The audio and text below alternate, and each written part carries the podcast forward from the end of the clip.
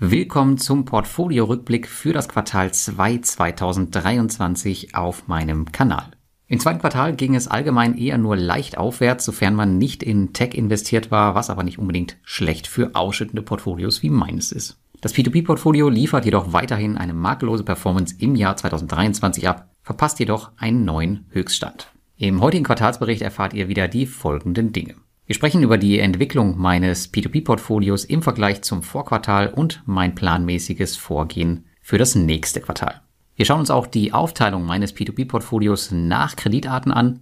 Es geht wie immer auch um meine Einnahmen aus P2P-Krediten sowie meine gesamte Portfolioentwicklung. Es gab Updates für das P2P-Plattform-Rating. Es gibt die wichtigsten News zu jeder Plattform mit meiner eigenen Einschätzung dazu und wie ich im Portfolio mit der entsprechenden P2P-Plattform weiter verfahre. Wie immer geht es auch um den Auszahlungsstand bei meinen Abgängen und wir besprechen die Ziele für jedes Plattformportfolio. Bitte beachtet, dass wir hier aus Zeitgründen auf der Tonspur nicht alle Dinge besprechen werden. Wenn ihr also wirklich alle Informationen detailliert haben wollt, dann schaut bitte einfach in den Blogartikel. Den Link dazu findet ihr in den Show Notes. Da es bei den Quartalsupdates immer ein bisschen länger wird, starten wir jetzt direkt durch. Ja, als erstes kommen wir zunächst zu meiner Portfolio-Performance im Gesamten. Endete das erste Quartal noch mit einem überraschend hohen Plus im Portfolio war das zweite Quartal durchaus gemischt, konnte aber letztlich die Gesamtperformance weiter leicht anheben. Zum Ende des zweiten Quartals steht mein gesamtes Portfolio nun bei 5,3 Prozent, also 1,2 Prozent höher als noch im letzten Bericht. Trotz schwierigen Monaten bleiben die Kryptowährungen auf dem ersten Platz im Rendite-Ranking und konnten den Gewinn sogar noch ausbauen auf 54,9 Prozent. Das sind 6,7 Prozent mehr als zum Ende des letzten Quartals. Ich habe hier die Situation ausgenutzt, um das Portfolio weiter zu konsolidieren und habe mehrere kleinere Kryptopositionen aufgelöst. Auf Platz zwei stehen dann nun schon die P2P-Kredite mit plus 4,3%, Prozent. das sind 2,3 Prozent mehr als im letzten Bericht. Aktuell hat sich die monatliche Ausbeute von 0,7 Prozent auf manchmal 0,8 Prozent erhöht und damit steigt auch meine Jahresendprognose für die P2P-Kredite etwas an. Diese liegt nun bei circa 9%. Dann folgen meine ETFs und Sammelanlagen auf dem dritten Platz mit 3,1%, Prozent, die den größten Teil meines Portfolios ausmachen. Sie haben 1,1 Prozent gegenüber dem letzten Bericht verloren.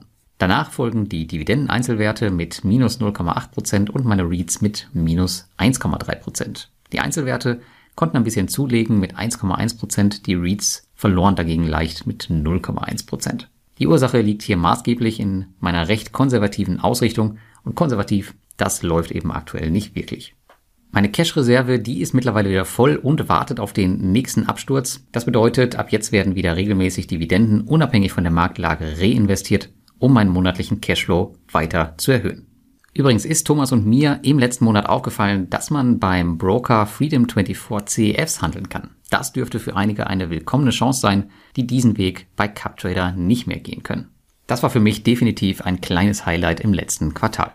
Damit aber genug über andere Anlageklassen. Wir schauen jetzt auf das P2P-Portfolio, bevor wir aber zu den einzelnen Plattformen springen, wie immer der Blick aus der Vogelperspektive auf mein P2P-Portfolio.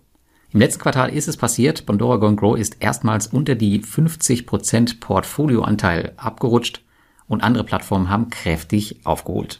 Meine vier größten Plattformen nach Bondora sind Robocash, Peerberry, Estate Guru und Mintos. Aber das gehen wir gleich alles noch im Detail durch. Bei der Aufschlüsselung nach Kreditarten hat sich recht wenig geändert. Die Konsumkredite haben leicht abgenommen mit einem Prozent im letzten Quartal. Und dafür haben die Landwirtschaftskredite mit plus eins leicht zugelegt.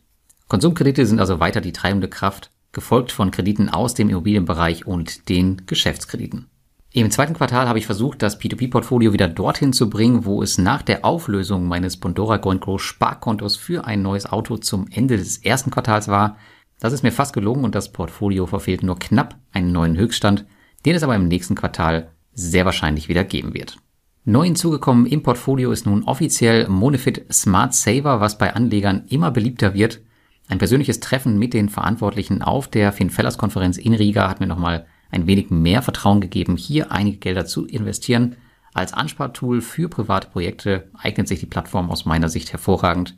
Ja, solange die Credit Star Group im Hintergrund nicht pleite geht.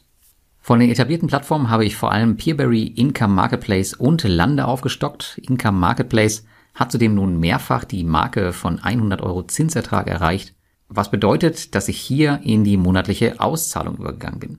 Im nächsten Quartal wird wahrscheinlich eine weitere P2P-Plattform meinem Portfolio offiziell beitreten. Ich plane jedoch auf der anderen Seite auf gleich zwei das Investment zu beenden. Näheres hierzu gibt es dann im nächsten Bericht. Mein Anteil an P2P-Krediten am investierten Gesamtvermögen hat im letzten Quartal wieder zugenommen. Dieser liegt jetzt bei 17,64 Prozent und der Wert meines Portfolios beträgt aktuell 354.051 Euro und 28 Cent. Das ist aber auch kein Wunder, ihr habt es eben gehört, das Aktienportfolio, das lief doch eher langweilig, leicht bergab im gesamten zweiten Quartal. Aber der Anteil, der bewegt sich immer noch vollkommen im normalen Rahmen und es sind aktuell keine Aktionen notwendig. Auch das zweite Quartal des Jahres 2023 ließ es sich ebenso nicht nehmen, einen neuen Bestwert in Sachen Cashflow zu markieren. So brachte mir der Mai mit über 2700 Euro Zinsen aus P2P-Krediten den höchsten Ertrag aller Zeiten. Das ist insofern spannend, da mein Portfoliowert nicht wirklich angestiegen und sogar gesunken ist im Vergleich zu Ende 2022.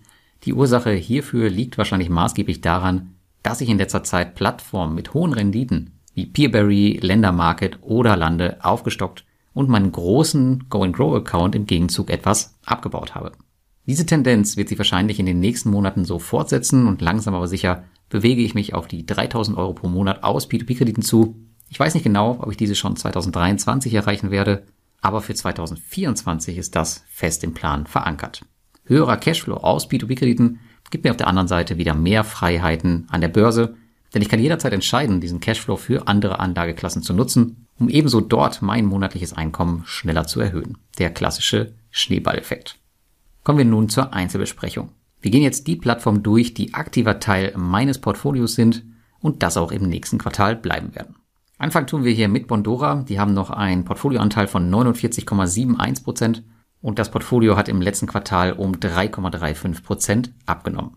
Mein Geld auf Bondora ist verteilt auf drei unterschiedliche Go-and-Grow-Konten. Ein großes Einkommenskonto, wo ich jetzt monatlich die Zinsen plus einen Teil des Grundbetrags auszahle und ein Konto für meinen Sohn, welches aber nicht in dem Portfolio hier inkludiert ist, plus einen dritten Account, den ich jetzt wieder zum Ansparen eines neuen Autos verwendet habe, was ja im März liquidiert wurde, aber ich habe mich entschieden, das wieder über Bondora Go and Grow anzusparen.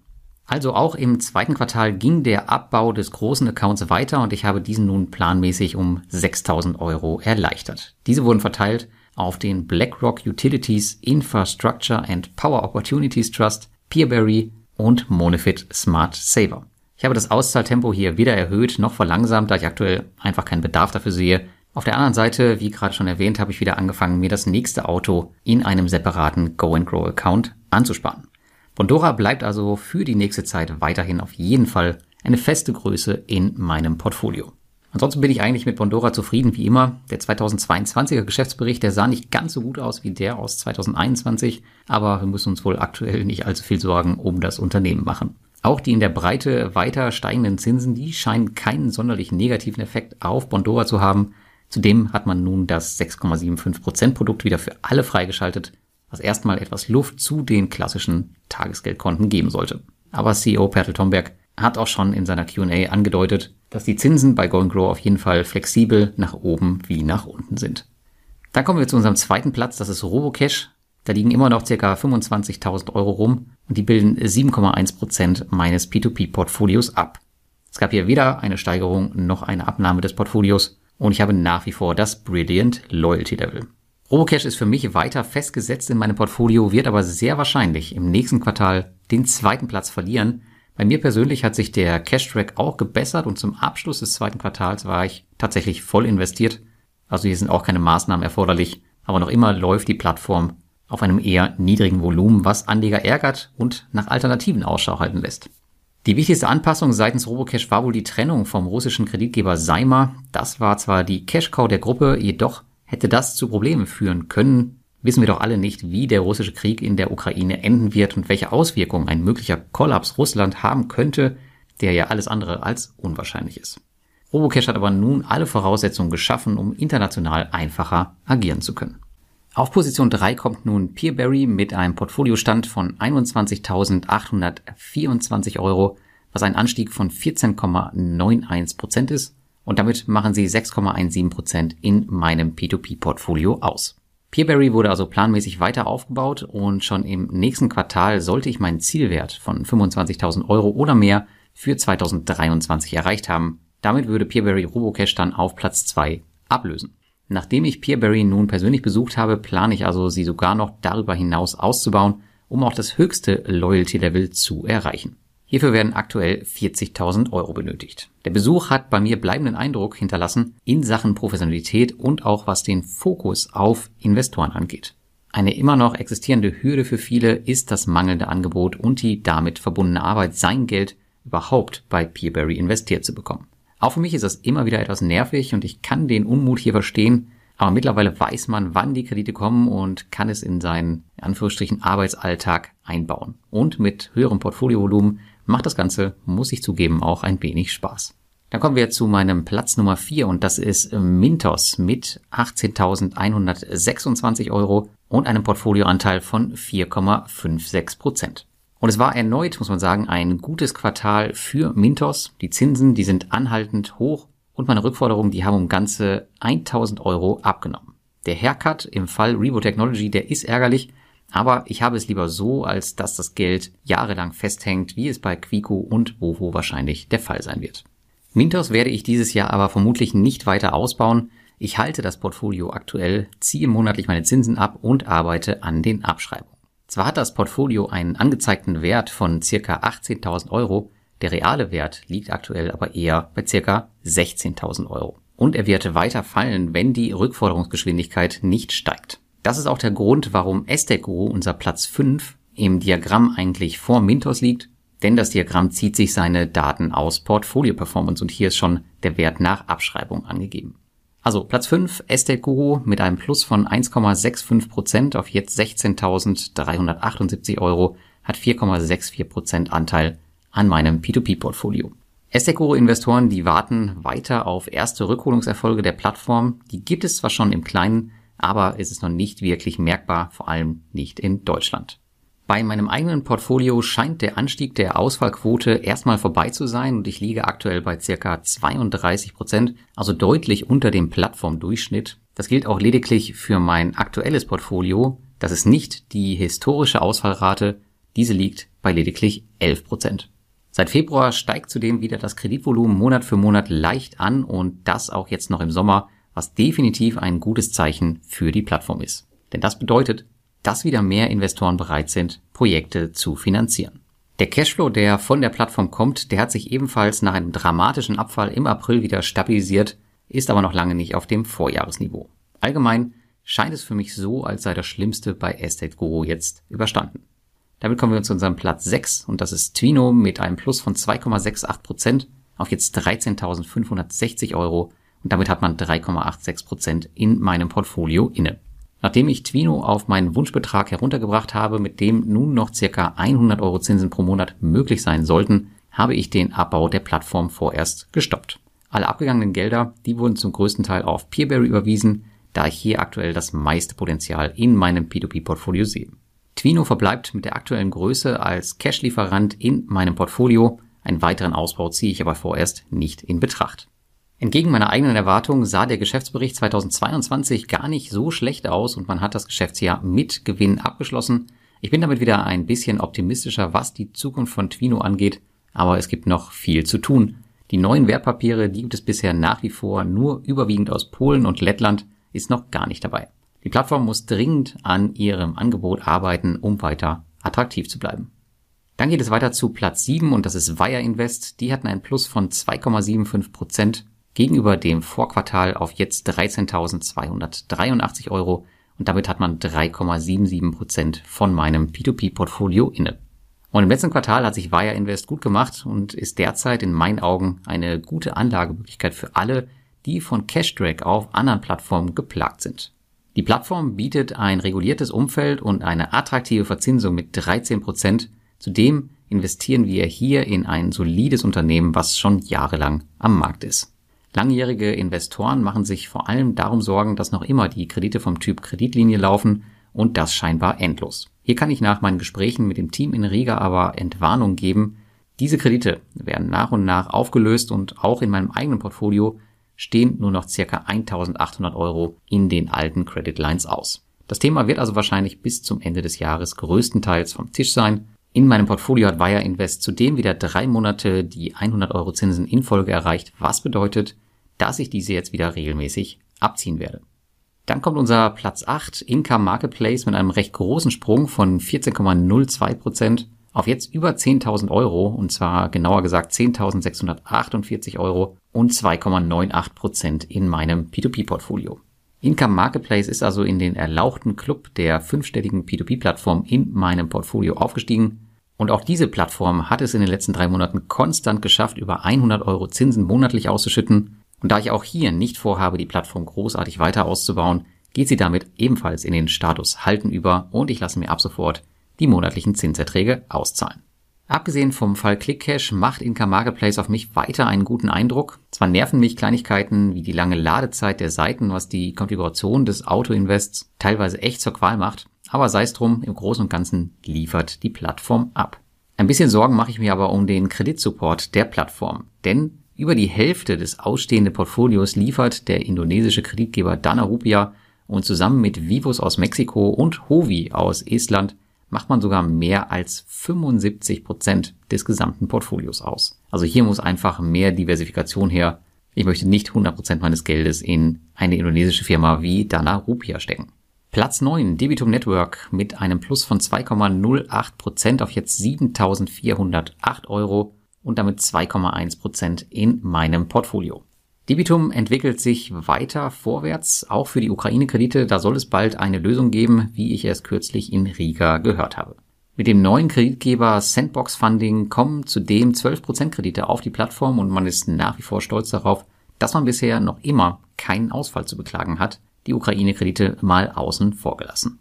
Als ich aber gesehen habe, dass der Ex-COO von Crowdestor bei Debitum Network anfängt, habe ich schon etwas große Augen gemacht, muss ich sagen. Offensichtlich hat dieser in zweieinhalb Jahren bei Crowdestor nicht sonderlich viel hinbekommen oder zumindest sieht man nicht viel davon. Aber ich kann natürlich auf der anderen Seite verstehen, dass er seine Laufbahn in der P2P-Industrie fortsetzen möchte. Erneut wird hiermit aber eine Verbindung zwischen Crowdestor und Debitum Network deutlich, die mir nicht gefällt und auf die ich schon mehrfach hingewiesen habe. Dennoch bleibt Debitum Network in meinem Portfolio gesetzt.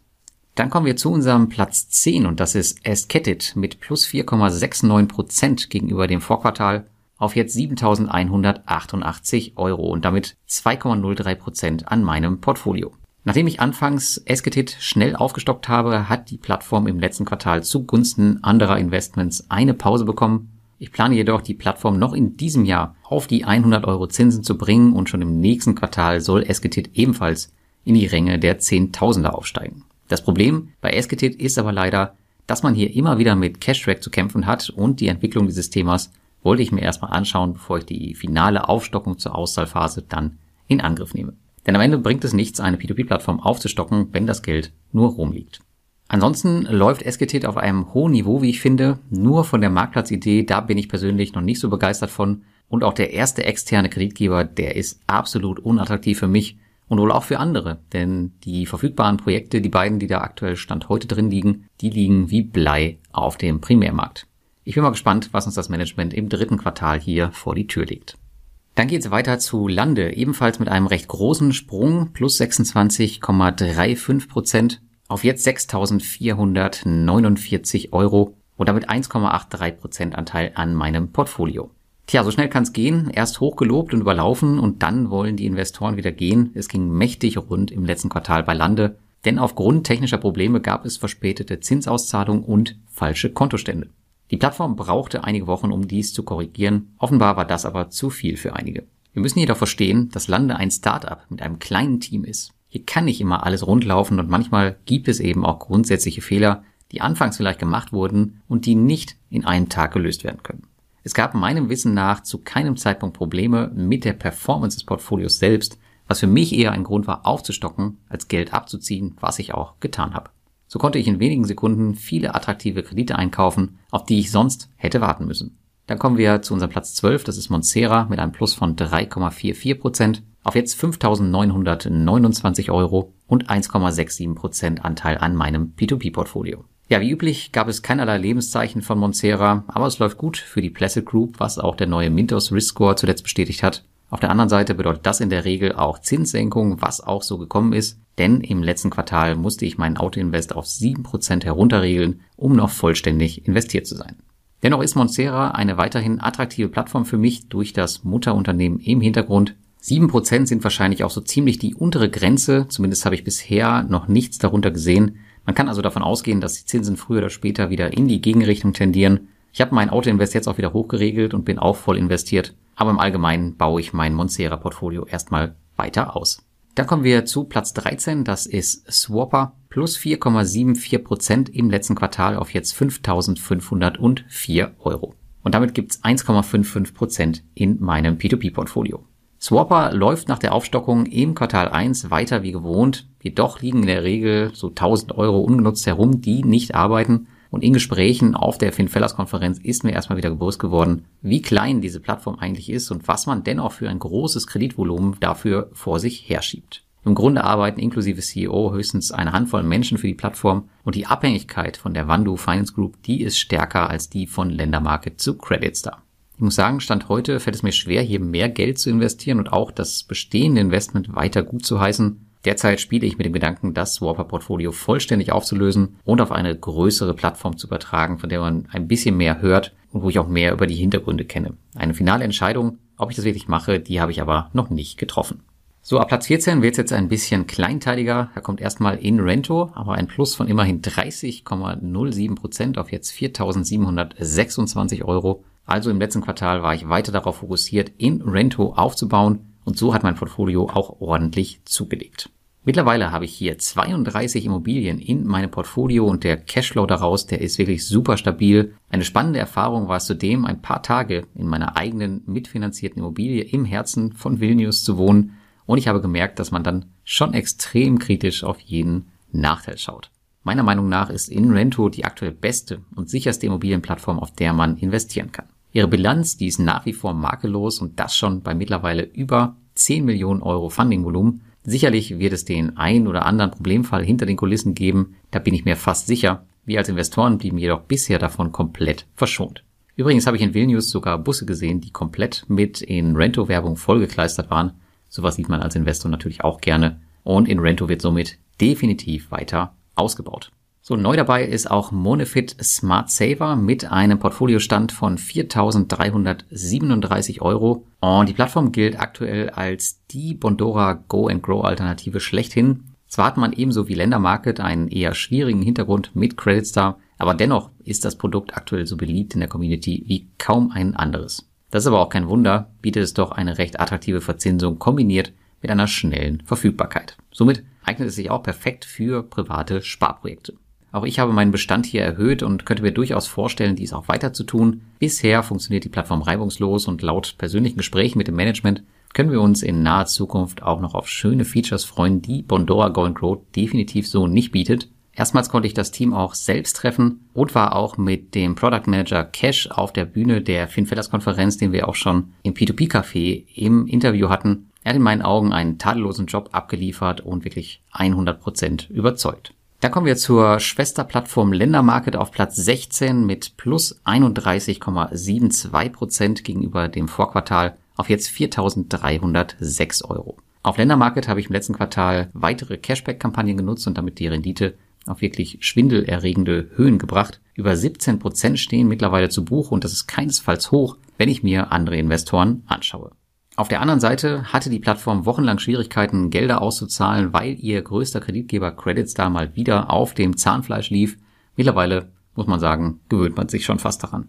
Ländermarket ist und bleibt für mich ein Phänomen. Ich glaube, entweder man liebt diese Plattform oder man hasst sie, was aber viel mehr an Creditstar liegt als an Ländermarket. Schade fand ich persönlich, dass Hendrik Eller seinen Posten als CEO geräumt hat. Er bleibt jedoch als CPO im Unternehmen ich baue die Plattform auf jeden Fall weiter auf und mein aktuelles Portfolioziel liegt hier bei rund 8000 Euro aktuell, was im Falle eines Verlustes vertretbar wäre.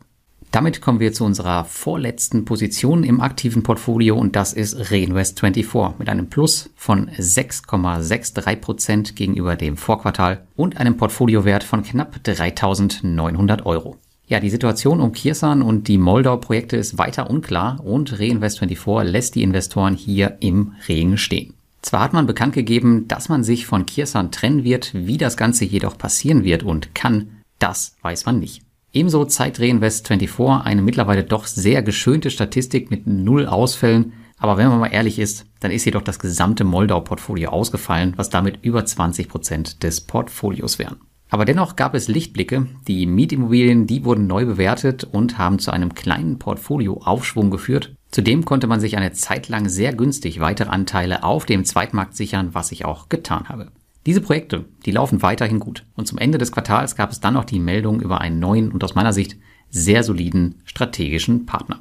Jedoch muss ich ganz ehrlich sagen, aufgrund der Gesamtsituation habe ich hier Bauchschmerzen, auf der Plattform neue Gelder einzuzahlen oder ein größeres Portfolio aufzubauen. Und damit ist der Verbleib in meinem Portfolio über 2023 hinaus mehr als nur fraglich und ich habe mich vorerst entschieden, das Geld auslaufender Projekte und auch die Zinszahlung abzuziehen.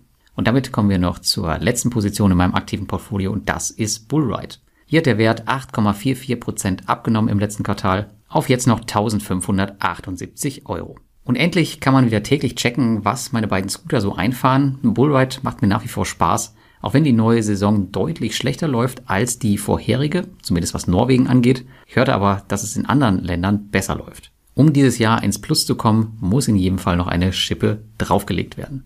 Die Plattform, die entwickelt sich aber weiter. So soll es demnächst nun endlich die Elektroautos geben, die schon in Riga auf der Konferenz ausgestellt waren. Und hier erwerbt ihr natürlich keinen kompletten Tesla, sondern könnt Anteile davon kaufen. Aber wie schon in meinem letzten Quartalsbericht geschrieben, werde ich hier aber nicht mehr dabei sein. Ich mag Bullride, aber generell ist mir persönlich zu viel Bewegung in dem Projekt und die Einnahmen sind wenig planbar. Wenn das E-Scooter-Projekt erfolgreich endet, dann bin ich happy und das wird es wahrscheinlich, denn man hatte die Laufzeit der Scooter ja schon letztes Jahr auf vier Jahre verlängert, statt den ersten drei, aber nun hat man auch noch im letzten Jahr den Scooter-Share erweitert, so dass man den vollen Verdienst auf vier Jahre bekommt, statt auf drei. Und nun kommen wir als nächstes zu den Plattformen, die mein Portfolio verlassen werden. Vier Plattformen habe ich jetzt nur noch auf der Liste, die abgearbeitet werden müssen. Hier gehen wir jetzt ein bisschen schneller durch. Wir beginnen auch hier mit der größten und enden mit der kleinsten Position. Und starten tun wir mit Crowdestor. Das Portfolio hat sogar noch ein bisschen zugelegt auf jetzt 3255 Euro. Und so traurig wie es ist, Crowdestor hat in den letzten drei Monaten exakt null Fortschritt gemacht. Durch ein paar einlaufende Zinsen hat sich das Portfolio sogar noch weiter ausgebaut. Mir scheint, dass man sich hier unternehmensintern nur noch auf Crowdestor Flex konzentriert und dem Rest keine große Beachtung mehr schenkt. Das zeigt auch meine persönliche Statistik. Von 45 aktiven Investments sind 42 verspätet. Meine internen Abschreibungen, die laufen monatlich weiter, aber das Thema wird sich sicher noch bis ins Jahr 2024 hinziehen. Aber es ist wirklich nach wie vor schade, wie man hier mit den alten Investoren umgeht. Ein paar mehr Fortschritte hat der Platz 2 gemacht, und zwar Evo Estate. Hier ging es 7,29 Prozent runter auf jetzt 2561 Euro. Und auch im zweiten Quartal kamen wieder zwei Projekte zurück und damit sind wir noch bei 31 ausstehenden Projekten. Weiterhin ist der Großteil der Projekte von Inrento selbst, die ja Evo Estate quasi übernommen haben, Heavy Finance und Reinvest24. Die verfügbaren Beträge, die werden einmal im Monat zu Inrento überwiesen und bei dem aktuellen Tempo wird Evo Estate wohl noch einige Jahre mitlaufen, bevor man die Plattform endgültig schließen kann. Die Gefahr eines großartigen Kapitalverlusts, die sehe ich hier allerdings nicht. Richtig runter ging es für unseren dritten Platz, zwar Neo Finance mit minus 39,94 Prozent auf jetzt noch 923 Euro. Auf Neo Finance habe ich im letzten Quartal weiter aktiv Kredite über den Zweitmarkt verkauft und so konnte ich auch im letzten Quartal ein weiteres Drittel meines Portfolios auszahlen. Der Plattformabbau, der macht hier also sehr, sehr gute Fortschritte. Auch hier gibt es keinerlei Kapitalverlust. Und der letzte Kandidat auf dem Zettel, das ist Bonster. Da ging es minus 8,2 Prozent runter auf jetzt noch 788 Euro. Die Plattform hat also einen weiteren Satz zurückgemacht. Ziehe ich meine bereits getätigten Abschreibungen ab, dann bleiben nur noch 300 Euro stehen, bevor das Thema Bonster vorbei ist. Ich denke, die restlichen Euros, die werden eher Ziel werden und die Abschreibungen sind im nächsten Quartal abgeschlossen. Damit erscheint Bonster heute zum letzten Mal im Quartalsbericht. Die Abschlussrendite, die werdet ihr dann in meiner All-Time Performance Tabelle sehen können. Den Zugriff darauf bekommt ihr über meine Website. Und das war's mit dem Quartalsbericht für das zweite Quartal 2023. Und auch wenn das reguläre Portfolio den Vorwärtsgang des ersten Quartals nicht mehr mitgehen konnte, geht es mit den P2P-Krediten doch weiter aufwärts. Es gibt im Grunde derzeit wenige neue Problemfälle, um die ich mir ernsthaft Sorgen mache. Und so schaue ich optimistisch auf die zweite Hälfte des Jahres. Und da meine Cash-Reserve nun wieder zu 100% gefüllt ist, wird mein Fokus im dritten Quartal vor allem wieder im Cash-Aufbau am Aktienmarkt liegen, den ich in diesem Jahr noch ziemlich vernachlässigt habe. Gerade konservative, aber dividendenstarke Titel, die werden unter Wert verkauft und bieten jetzt Chancen. Zudem hat sich mit dem Broker Freedom24 auch der Weg zu den CFs wieder geöffnet, ohne auf den teuren Broker Swissquote zu setzen. Also, es gibt viel zu tun. Und du kannst mir jetzt mal in die Kommentare schreiben, wie dein zweites Quartal war und was du vom restlichen Jahr erwartest.